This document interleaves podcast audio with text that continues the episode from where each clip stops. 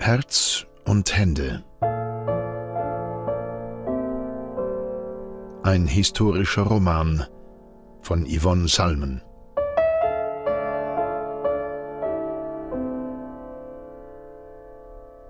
Gelesen von Jo Jung.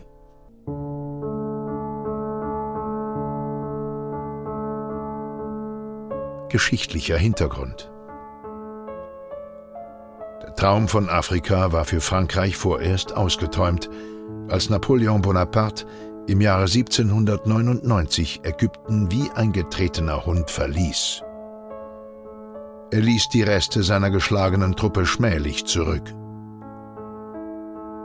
Unter Napoleon III., im Zweiten Französischen Kaiserreich, begann eine neue Phase der aggressiven Kolonialpolitik. Während Algerien schon seit 1830 über Jahrzehnte hinweg unerbittlich in die Knie gezwungen wurde, ging es 1854 im Senegal erst richtig los. Das Ziel war ein zusammenhängendes Gebiet namens Französisch-Westafrika. Die Medizin erlebte zur Mitte des 19. Jahrhunderts umwälzende Veränderungen. Robert Liston führte zum ersten Mal öffentlich eine Narkose durch. Joseph Lister leistete Pionierarbeit in der antiseptischen Medizin. Listers Lehre von den Keimen, inspiriert durch Louis Pasteur, stieß allerdings auf breite Skepsis.